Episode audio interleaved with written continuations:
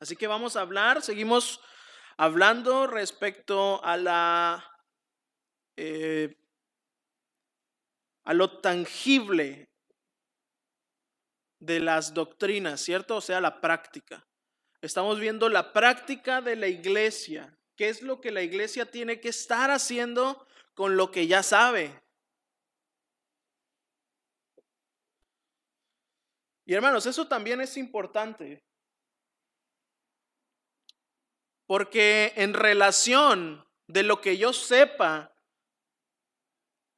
acerca de la escritura, acerca de Dios, del carácter moral del Señor, de lo que Él ha demandado, dependiendo lo que yo sepa, esa va a ser mi proporción de cómo yo le doy gloria a Dios. Yo no puedo darle gloria a Dios sabiendo solamente dos, tres versos y bueno, un poquillo ahí medio bien aplicado, ¿cierto? Para yo darle gloria a Dios tengo que entender la escritura, tengo que conocerla. Así que sí me expliqué un poquito. A medida o la o va a ser proporcional, ¿cierto? La gloria que yo le dé al Señor va a ser proporcional a la que yo sé respecto respecto de él. Así que por ahí empezamos, ¿no? ¿Y cómo empezamos? Bien, mal, regular, ahí vamos más o menos, nos estamos moviendo para allá. En el mejor de los casos nos estamos moviendo para allá, ¿cierto? Pues quiero, quiero moverme en aquel lugar, hacia aquel lugar. Así que estamos viendo como iglesia entonces lo que debemos de hacer respecto a las doctrinas que ya sabemos. Hablamos de la justificación, de la gracia de Dios, hablamos de la entonces, restauración, o en este paréntesis, la, eh, cómo es que el Evangelio llegó a los gentiles a través de la eh, caída de, Israel, etc. Hemos estado aprendiendo acerca de esas cosas. Ya hemos visto entonces en los, en los capítulos 12, 13, qué es lo que la iglesia hace con eso. Este capítulo 14 habla de un tema interesante, los asuntos de conciencia. Hay cosas que en la Biblia no podemos encontrar entonces y, hacer una, un mandato de ello, ¿no? Hay cosas que son entonces, que están fuera de la escritura, no fuera de, de Dios, sino que la escritura no los trató de una forma particular, como para decir esto es malo y esto es bueno, ¿me explico? No es como los mandamientos, hay cosas que no son como mandamientos, por ejemplo, no matarás. Ahí el Señor tajantemente, no matarás, ¿cierto?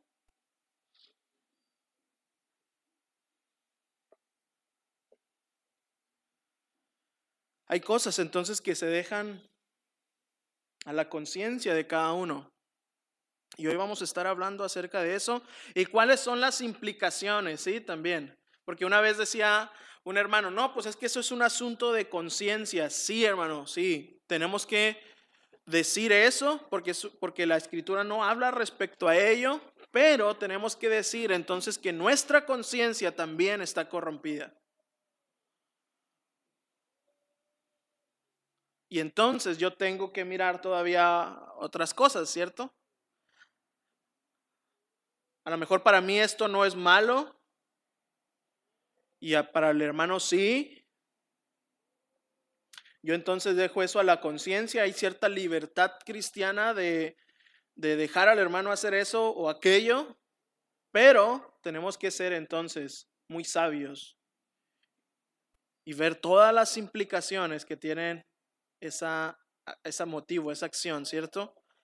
Y eso es lo complejo, eso es lo complejo de los asuntos de conciencia. Y uno tiene que ser todavía más sabio, porque el Señor me dice, no matarás y no mato, ¿verdad? Pero los asuntos de conciencia se tienen que ver a la luz de toda la escritura, a la luz de la historia incluso de la iglesia. Y uno tiene que entonces aplicar un poco más de sabiduría, no porque decir es un asunto de conciencia, ya lo vamos a dejar ahí, ¿no? Ahí se va. Bueno, pues, si conciencia no le acusa, está bien. No, no, uno tiene que ver muchas cosas más. Así que decir que es un asunto de conciencia no es para aplicar, aplicar flojera en ello. ¿sí? Es un asunto de conciencia y me voy. No, sí, es un asunto de conciencia, pero tienes que explicarlo. ¿Por qué es un asunto de conciencia y hasta dónde uno puede llegar con eso? Y antes de ir viendo lo referente al primer verso, déjeme orar una vez más. Señor, te damos gracias por este momento. Usa tu palabra y el poder de tu Santo Espíritu en nosotros para enseñarnos a la luz de ella cómo es que debemos estarnos comportando. Señor, que nuestras conciencias estén renovadas en ti y que Señor, a pesar de ser muchas cosas, asuntos de conciencia, muéstranos entonces, danos sabiduría de cómo proceder en cada situación. Así que Señor, te damos gracias, ponemos este tiempo en tus manos, bendícenos a través de la escritura y que Señor, al final nosotros podamos tener un mejor entendimiento de tu palabra y de lo que tenemos que estar haciendo como iglesia. Te adoramos, te bendecimos y glorificamos tu nombre en Cristo Jesús. Amén. Recibid al débil en la fe, pero no para contender sobre opiniones, porque uno cree que se ha de comer de todo, otro que es débil come legumbre, legumbres, ¿no? O es vegetariano, una, unas versiones dicen que es eso, es vegetariano legumbres. La instrucción, el primer imperativo que encontramos debe entonces fundamentar todo lo que vamos a practicar. ¿Cuál es la primera orden que se da en el, en el verso? Recibid, ¿cierto? Ahí no le está diciendo si quieres, recibe, ¿verdad? Si el hermano se porta bien, recíbelo. Si el hermano come legumbre solamente, recíbelo. No, eh, dice recibid a quién? Al débil en la fe. Y ahorita vamos a ver las implicaciones de débil en la fe. Porque aquí lo describe como débil y, los sinónimos que utiliza la palabra es enfermo, débil, este, desnutrido incluso. Entonces vamos a ver a qué se refiere esa expresión débil en la fe, ¿no? Y hasta dónde entonces ellos estaban llegando con esta, con esta frase, con esta expresión. Ahora, debemos recibir, debemos aceptar al débil en la fe, ¿cierto? Debemos recibirlo. Pero no debemos recibirlo entonces para yo confrontarlo por su práctica. No debe estar, ah, sí, ven, ven, que venga para entonces, ¿no? Apedrearlo, con darle unos bibliazos, ¿no? Luego decimos. Uno tiene que aceptar al hermano.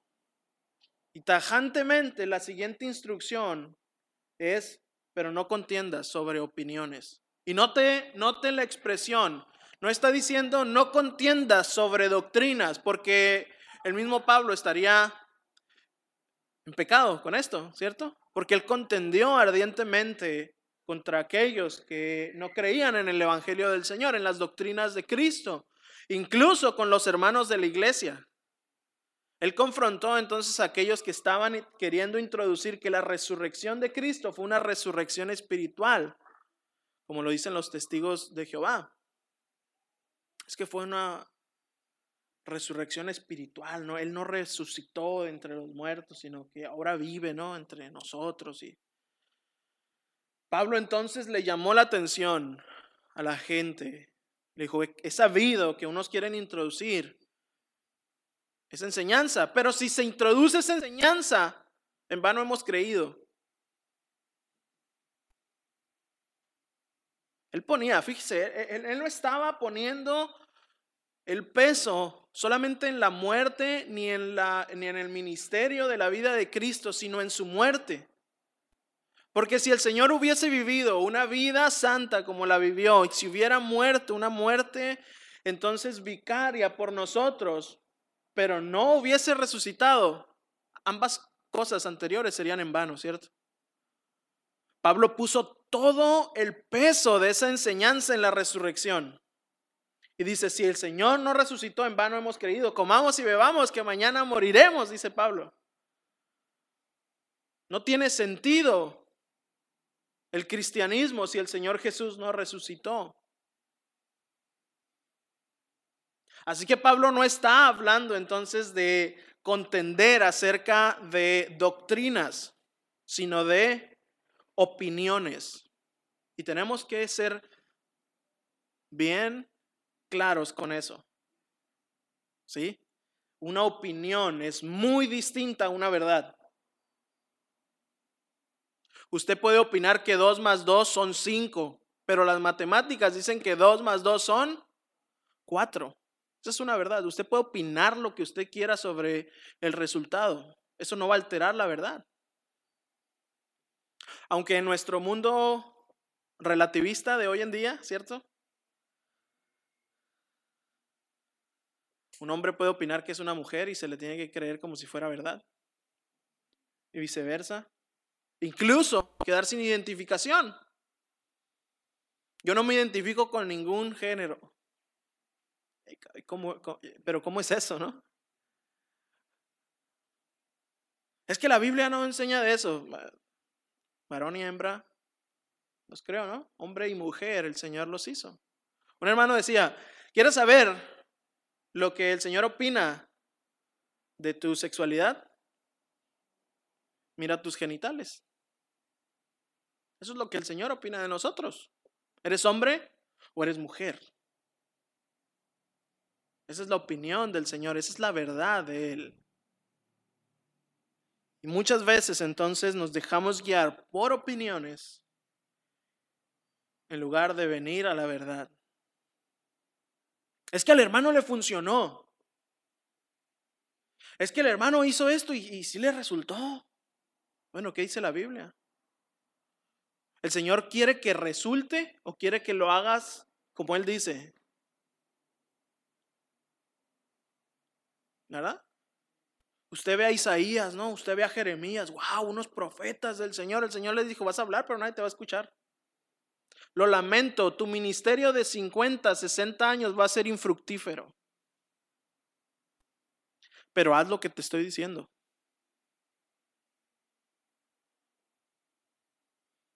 Y ellos que dijeron, no, Señor, pues si, si no me vas a dar fruto, ¿para qué lo hago, no? Yo quiero resultados. ¿Qué hacemos? Debemos contender entonces sobre doctrinas, defenderlas, no sobre opiniones. Que el hermano opine una cosa distinta a la mía, bueno, ¿qué dice la escritura, hermano? ¿Qué dice la escritura respecto a eso? Recibida al débil en la fe, hermanos, es una, son palabras que se tienen que tomar en serio. ¿sí? Pablo nos advierte que el no hacer, nos, nos advierte más bien el no hacer de la madurez espiritual un requerimiento para el compañerismo, ¿cierto? No, pues que acá están los más maduros, acá están los menos inmaduros, acá están los, que, los nuevos. Pablo no está diciendo eso, ¿cierto? ¿A quién está hablando Pablo? ¿A quién está hablando Pablo? Recibid al débil en la fe, o sea que a quién les está hablando directamente. A los maduros en la fe, ¿cierto? A los fuertes en la fe.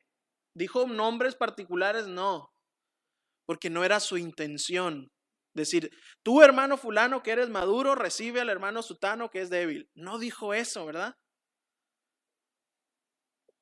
Así que Pablo no estaba diciendo, bueno, los maduros júntense con los maduros, los débiles júntense con los débiles y ahí formen sus grupos, ¿no?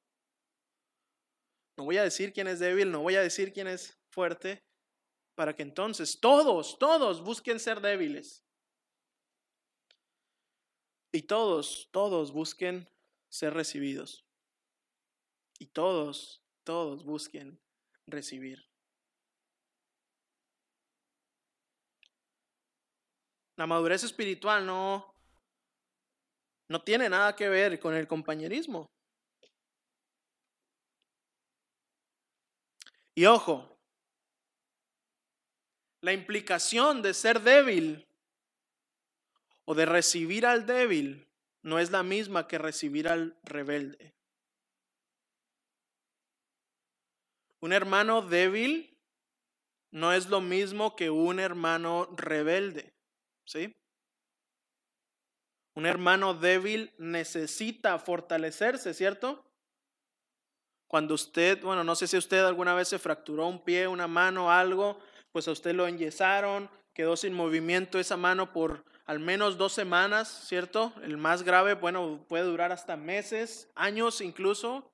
Yo ah, ha visto aquellos que les ponen clavos, bueno, ellos duran bastante tiempo sin mover sus extremidades. Y ese miembro se debilita. Cuando entonces es retirado el yeso, los clavos, lo que sea, ellos tienen que ir a ser rehabilitados, ¿cierto? Para que adquieran fuerza, para entonces que su brazo vuelva a tener movilidad. Eso es muy diferente. Alguien que necesita entonces ejercitarse o nutrirse que alguien que no quiere ejercitarse y no quiere nutrirse. Es muy distinto. Es muy diferente. Es una diferencia abismal. Y hermanos, hay varias razones por las que un hermano puede ser débil. ¿sí? Débil en el sentido bueno de la palabra, lo que está expresando la escritura. No rebelde. Un cristiano puede ser débil porque es un bebé en el Evangelio, ¿verdad? Los bebés son débiles, ¿cierto? Ellos necesitan que hagamos prácticamente todo por ellos. Ellos son débiles. Los cristianos pueden ser débiles porque están enfermos. ¿Y cómo es un cristiano enfermo? Muchas veces, hermanos, la enfermedad de un cristiano débil es el legalismo.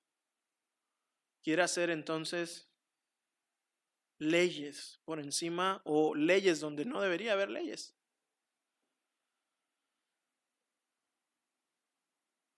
Otros hermanos pueden ser débiles porque están desnutridos, porque no hay una buena enseñanza en donde están. Y otros simplemente pueden estar débiles porque les falta ejercicio o les falta exhortación, ¿cierto? Hermano, necesitas no, moverte, aplícate, ven a servir.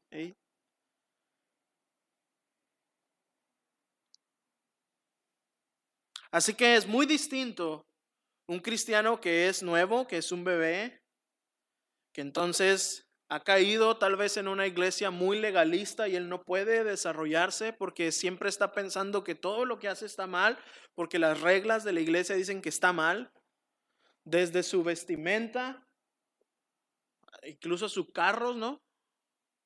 Muchos de ellos. Puede haber una falta de enseñanza, de una buena enseñanza, o estar necesitado simplemente de exhortación, de que alguien los anime.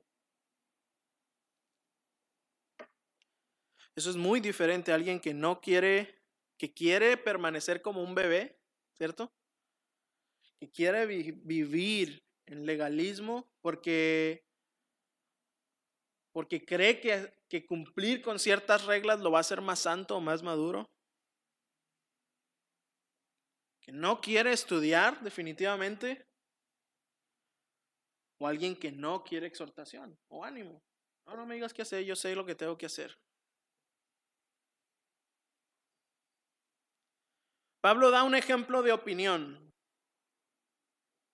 Y como esto estaba muy, muy de moda en, en aquellos tiempos, o era algo más fácil de entender, él puso de nuevo el ejemplo de la comida.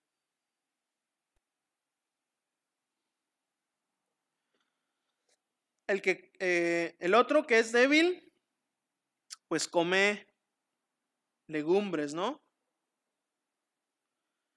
Ese es un ejemplo de opinión. Había entonces una razón espiritual de aquellos que no, eh, voy a, tengo que decirlo, espiritual entre comillas, porque se está grabando solamente el audio. espiritual entre comillas, de aquellos que no comían carne, ¿sí? Usted, usted sabe, había entonces carne que se sacrificaba a los dioses paganos y, y entonces ellos no querían formar parte de ese ritual, de ese sacrificio. Otros no comían carne, no, no precisamente porque no, porque se había ofrecido a un dios, sino porque no era kosher. ¿Ha escuchado comida kosher y todo eso? Sobre todo en los la cultura judía. Bueno, esta comida kosher es aquella comida que no pasó por las reglas o por los reglamentos de la ley judía. Entonces había muchos judíos que decían, bueno, el Señor sí me permite comer res, pero está un poco maltratada, está esto, está lo otro, o definitivamente esa carne no es, es de un animal que el Señor dijo que no comiera en la ley, ¿no? Y ellos como no, no, no se permitían, porque ellos decían, hay que cumplir la ley, ¿no? Legalismo. Pues ellos no querían participar de esa falta espiritual. Así que ellos se mantenían en las, en las regulaciones y en las tradiciones judías y entonces no se salían, no se salían de ahí, ¿no? No querían entonces eh, pues ser hallados culpables de algo. Así que eh, había otros cristianos, como lo dice el verso 2, la primera parte, que comían de todo, ¿no? Eran este, esos hermanos que pues para ellos estaba bien comer de todo. ¿Por qué? Porque pues daban gracias al Señor, porque entonces ellos no tenían un cargo de conciencia legalista. Y Pablo entonces estaba poniendo eh, eso como ejemplo de la opinión. Gracias a Dios en, nuestro, en nuestros días el cristiano no tiene esa carga ¿no? tan pesada. Gracias a Dios bueno y a las enseñanzas. Sabemos que la ley no se aplica de esa manera, sino que nos muestra algo todavía mejor y que entonces comer es un asunto de conciencia, es un asunto entonces que se mantiene en la libertad cristiana.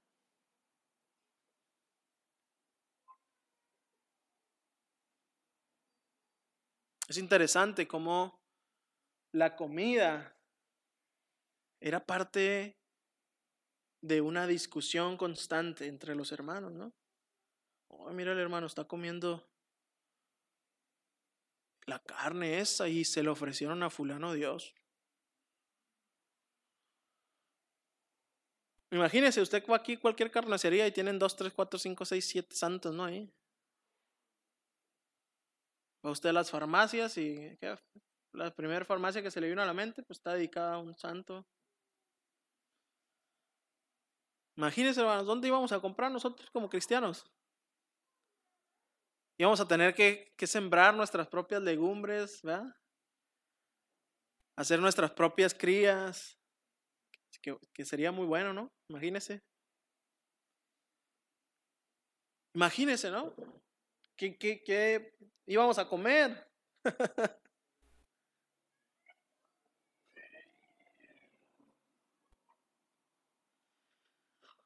Otra implicación que tiene el débil, aquel que come legumbres, aquel que no quiere entonces dejar su legalismo, es que él se ve como un fuerte.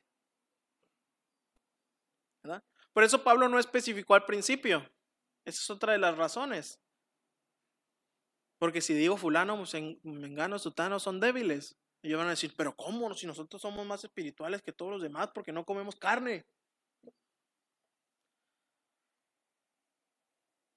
Obviamente ellos no iban a entender eso. Y Pablo entonces dice, reciban al débil. El débil casi siempre se ve a sí mismo como el fuerte.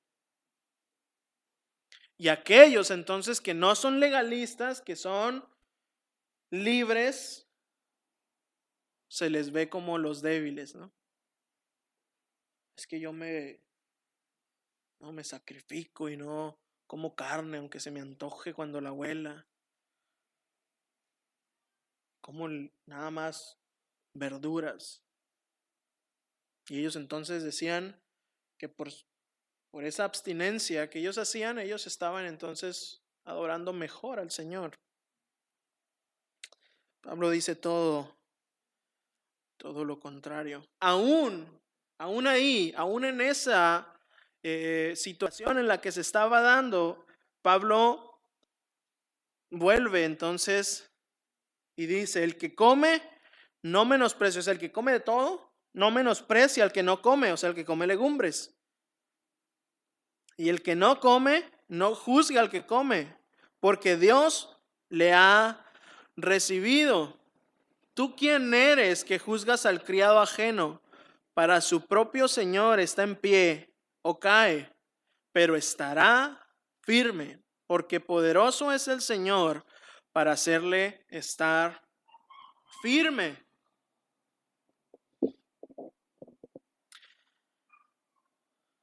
Sería muy fácil, ¿verdad? Para un cristiano quien se siente libre de comer, el que menosprecie a aquellos que no se sienten libres de, comer. Y al revés, ¿cierto? Para mí que como de todo, sería muy fácil juzgar a un pobre hermano, ¿no? En la, en la que está metido. Y para el que no come, sería la misma situación, pobre hermano, ¿no? Ahí, intoxicándose de los dioses ajenos. Es muy fácil juzgar es muy fácil entonces dar un veredicto final y decir, no, a ese hermano el Señor lo ve mal. O viceversa. A ese hermano el Señor lo ve mal. Es muy fácil entonces dar un, un juicio injusto. Y note, y note eso.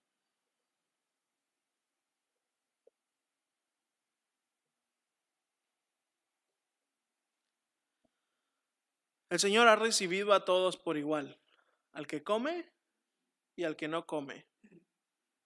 Aquel que es fuerte y que come o no come, yo no estoy diciendo que el que come de todo sea el fuerte, ni el que come legumbre sea el débil, aunque el texto lo, lo dice de esa forma. Puede darse ambas situaciones, ¿no? Un hermano puede decir, pues yo no quiero comer carne simplemente. No porque no eh, porque sepa que está siendo sacrificado a los ídolos, simplemente no quiero comer carne y ya. Uno respeta eso, ¿cierto? Él tiene esa libertad de hacerlo. Así como yo de no comer, no, no querer comer verduras. No, sí, sí, sí como. Poquitas. Entonces, no es que uno sea el fuerte y otro el débil. Es que el Señor los ha recibido ambos y ambos se tienen que mover en, esa dirección de recibir al otro. Pues es que yo opino que si tú comes carne estás mal delante de Dios, pues yo opino al revés. Ah, bueno, pero ¿qué dice la escritura? Que nos recibamos. Ah, bueno, podemos entonces. Eso no es, no es siquiera un asunto que el Señor vaya a juzgar. O que vaya a determinar si Él nos recibió o no. A lo mejor sí lo va a juzgar, ¿no? Pero eso no determina que me reciba o me rechace. El Señor dice que me ha recibido. ¿A ti que comes carne? Sí. Y a ti que comes verduras también. El Señor ha recibido a ambos. Nuestra posición entonces como cristianos es no juzgar al hermano de manera injusta. Como decir entonces, el que come carne no es digno de la gracia del Señor. O el que come verduras no es digno de la misericordia del Señor. Yo no puedo determinar eso, porque el Señor ya lo ha determinado. Yo no soy el amo de mi hermano. ¿Tú quién eres que juzgas al criado ajeno? Somos del Señor, somos sus criados. El Señor solamente es el único capaz de juzgarnos. ¿Qué anda haciendo usted, hermano, juzgando a su prójimo.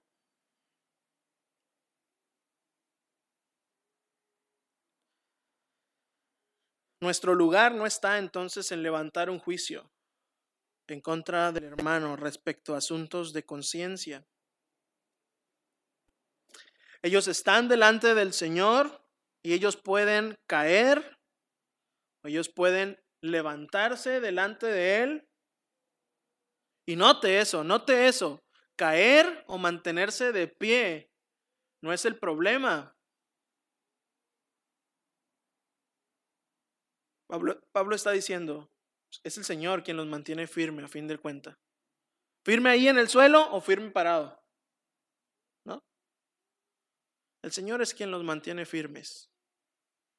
¿Quién eres tú para decir al que está débil, entonces el Señor lo rechazó?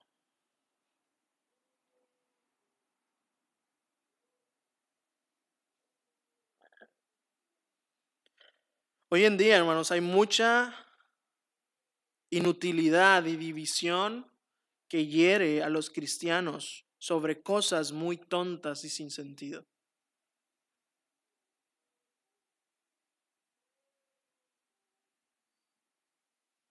Pablo no está diciendo que esos cristianos, ¿verdad?, deberían de borrar esas diferencias. Él dice que se levantan por encima de esas diferencias como hermanos y cristianos en el Señor. Pues sí, el hermano come carne, ¿no? A mí no me gusta tanto.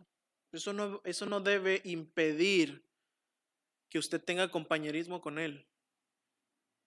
Porque comer carne o dejar de comerla está muy por encima de lo que el Señor hizo por nosotros, morir. Está muy por debajo, perdón, de lo que el Señor hizo por nosotros, morir. Que mi opinión sea distinta a lo que mi hermano dice es muy, muy inferior de lo que el Señor ha determinado para ambos.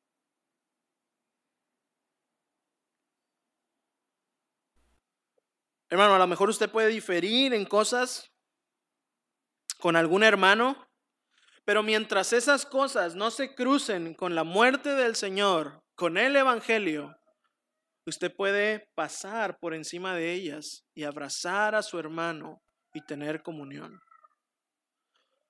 Y no solo puede, usted debe. Si usted no puede, es porque usted debe, ¿no? Usted debe entonces humildad al Señor. Usted debe entonces su vida. Usted no ha sido entonces regenerado. Si uno no puede pasar por encima de las opiniones, usted no sabe lo que es amor, porque usted no ha nacido de Dios, porque Dios es amor.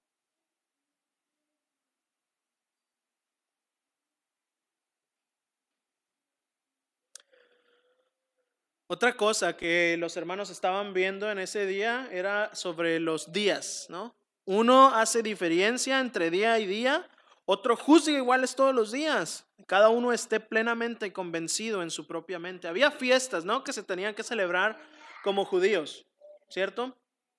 Había fiestas, había días sagrados, días en los que ellos iban incluso a Jerusalén a rendir culto, a llevar ofrendas, etcétera. Y había otros hermanos que pues eso ni les incomodaba, ni les parecía, ni, bueno, no estaban, su conciencia no estaba cautivada en ello. Pablo determina lo mismo. El que hace caso del día, el que festeja esas fiestas, el que hace esas celebraciones, que, que requiere de esa liturgia, lo hace para el Señor. Y el que no hace caso del día, para el Señor no lo hace. Si usted lo hace, hágalo para el Señor. Si usted no lo hace, no lo haga para el Señor. Es la misma. El Señor no va a juzgar por los días. El que come para el Señor come porque da gracias a Dios. Y el que no come para el Señor no come y da gracias a Dios. Uno daba gracias por la carne, otro daba gracias por las legumbres. Uno daba gracias por celebrar los días, uno no daba gracias, daba gracias por no celebrar los días, daba gracias en cualquier día.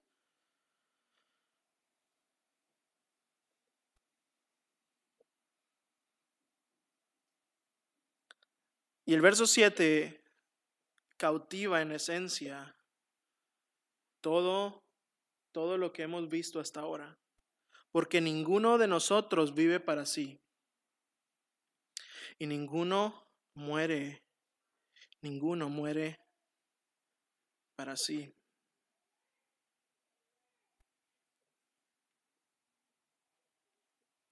Debemos entender, hermanos, que de principio a fin nuestra vida está conectada a la vida de todos y sobre todo a la del Señor. Cuando uno viene entonces es regenerado por la gracia del Señor, usted deja de ser un individuo y se adhiere a un miembro, a un cuerpo, para ser un miembro.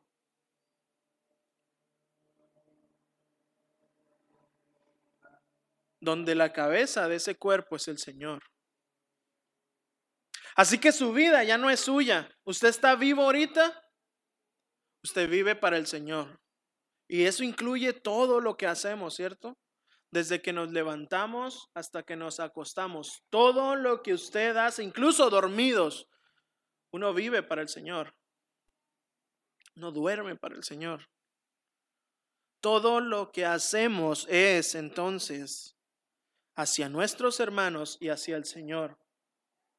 Yo no puedo entonces estar ajeno si digo ser cristiano, yo no puedo estar ajeno a la vida eclesiástica, yo no puedo estar ajeno a la iglesia.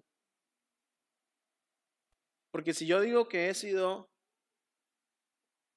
regenerado por el Señor, yo pertenezco ahora a un cuerpo y yo sirvo a ese cuerpo. Yo sirvo entonces al Señor.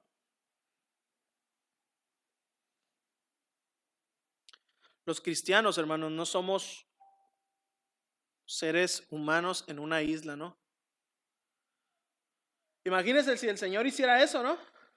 Cuando uno es cristiano, pues hace una islita y lo mete ahí. Ya, ahí es tu cristianismo, ahí en esa isla nomás.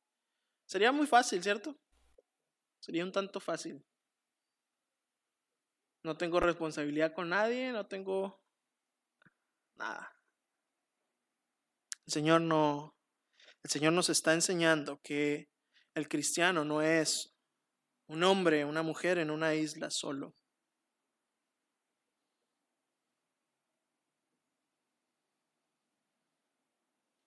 Sea, bueno, eh, verso 8, pues si vivimos, para el Señor vivimos, y si morimos, para el Señor morimos. Así pues, sea que vivamos o que muramos, del Señor. Del Señor somos. Nuestras vidas, hermanos, deben estar dedicadas a Dios. Por tanto, sea que lo hagamos, sea lo que sea que hagamos, lo hacemos para el Señor, porque Jesús es nuestro Señor.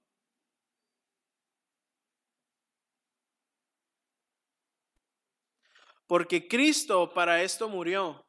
Él no murió para darle su mejor vida hoy, ¿no? Él no murió para eso. Él murió para que usted viviera para Él, para que usted muriera para Él.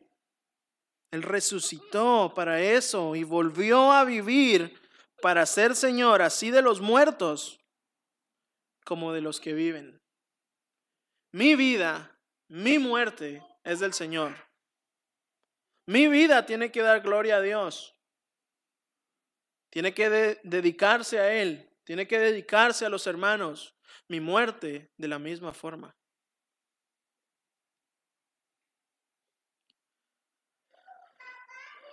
Pero tú, ¿por qué juzgas a tu hermano?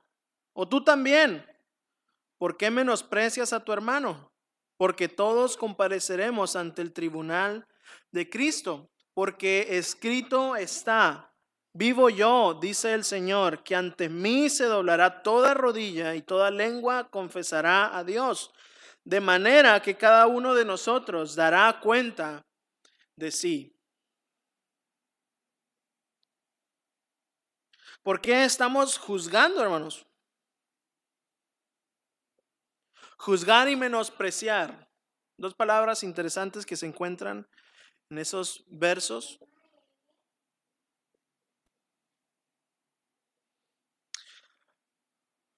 Juzgar tiene la, implicación de ser entonces estricto, ¿no? ¿Tú qué juzgas, no? ¿Por qué juzgas a tu hermano? ¿Por qué eres tan estricto con él? ¿Es tuyo? ¿Es tuyo ese hermano? ¿Tú moriste por él? ¿Tú resucitaste por él? ¿Por qué eres tan estricto con ese hermano? Y tú al que menosprecias, ¿por qué eres tan libertino, no? En otras palabras. ¿Por qué eres tan libertino? De nuevo. De nuevo. Que sea un asunto de conciencia no, no quiere decir que yo no tenga que ver ese asunto a la luz de la escritura. ¿Sí? Porque muchas de nuestras conciencias no están muy bien, que digamos, con el Señor. Porque nuestra conciencia nos puede engañar. Y yo tengo que ver de una manera todavía más sabia si mi conciencia de verdad está cautivada por la palabra del Señor o no. Para decir entonces que es un asunto de conciencia. En cualquier caso, hermano, sea estricto, sea un libertino, la actitud está mal. Porque no me pertenece a mí el juzgar a mi hermano. Yo no puedo decirle a mi hermano, tienes que hacer esto para agradar a Dios. Ahora, si mi hermano, de nuevo, dice, es que mi conciencia no me acusa, entonces es cuando entra la, frase, todos compareceremos ante el tribunal de Cristo. ¿No te parece, bueno, te parece que es un asunto de conciencia y tú estás bien con eso? Está bien. Date cuenta que algún momento de tu vida tú vas a comparecer, comparecer ante el Señor. Así que es mejor echarle una miradita a la escritura, a ver qué dice respecto a eso y determinar si mi conciencia está bien delante del Señor, aunque me tome meses o años, a que hacerlo de manera, a hacerlo de manera libertina y que entonces cuando mis rodillas se doblen ante el Señor, Él me juzgue. Prefiero entonces mil veces y aún más examinar exhaustivamente si mi conciencia está dictando lo que es bueno delante del Señor o no. Porque hermanos, comparecer ante el Señor no va a ser algo agradable. Y de nuevo, usted va a estar firme, pero eso no va a quitar la severidad del juicio. El Señor lo ha recibido, pero eso no va a quitar la severidad del juicio. El Señor me ha salvado, pero eso no va a quitar la severidad del juicio.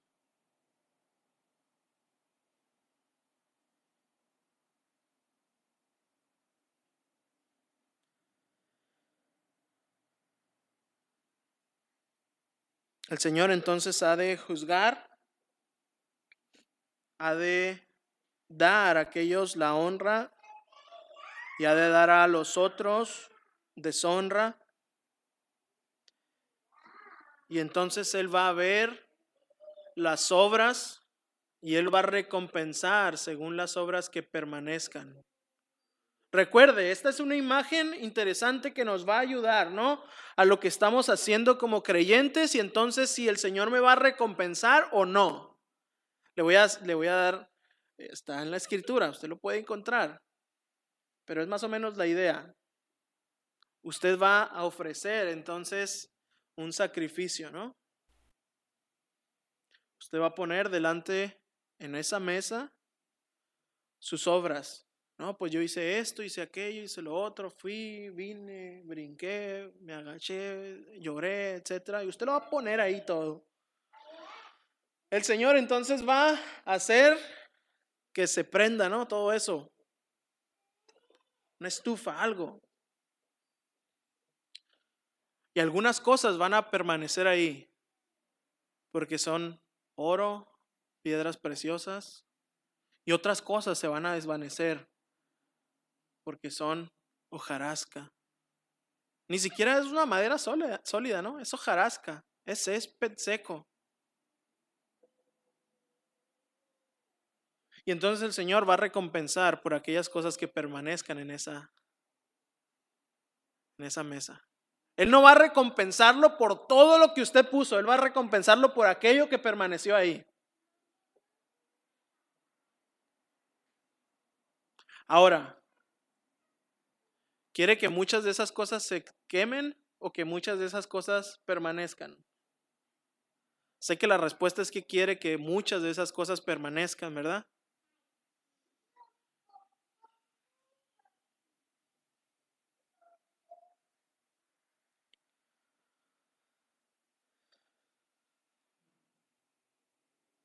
Y vuelvo a la frase del principio, ¿no? Y la modifico un poco para llegar a un razonamiento un poquito más profundo. Las cosas que permanezcan en esa mesa son proporcionales a lo que yo sepa de la escritura, a lo que yo conozca del Señor. Que muchas veces, hermanos, ofrecemos paja y hojarasca al Señor, creyendo que eso va a permanecer. Cuando el Señor le está dando aquí, en la escritura, cosas que de verdad permanecen.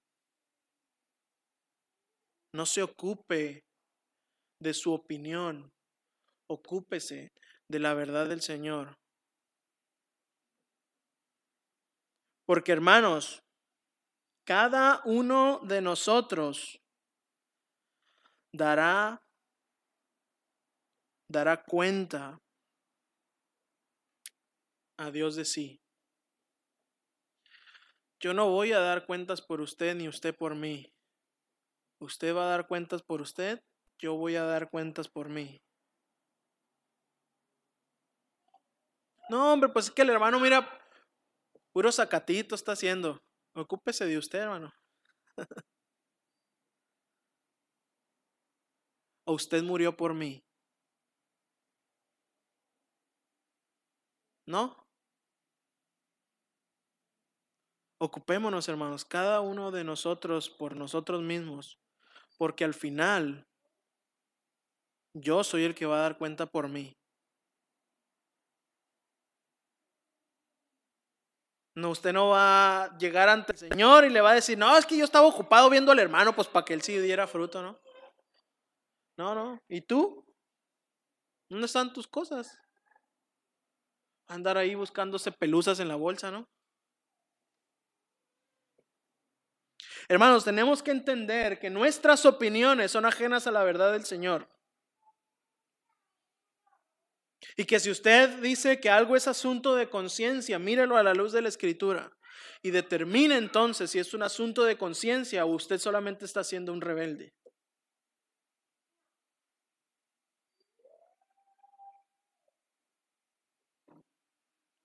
Y todo lo que haga, viva o muera, hágalo para el Señor. Porque en un determinado momento porque el Señor más bien ha determinado un día para el hombre que muera y después de esto el juicio. No vamos a escapar de eso. Vamos a escapar del juicio. Pero gracias al Señor, y si es que de verdad hemos sido tocados por el Evangelio, vamos a permanecer firmes en Él. ¿Sí? Así que tema, hermanos, tema, tema por su vida, tema por cómo está su relación con el Señor, tema por cuánta gloria entonces está dándole al Señor. Y movámonos todos juntos en esa dirección.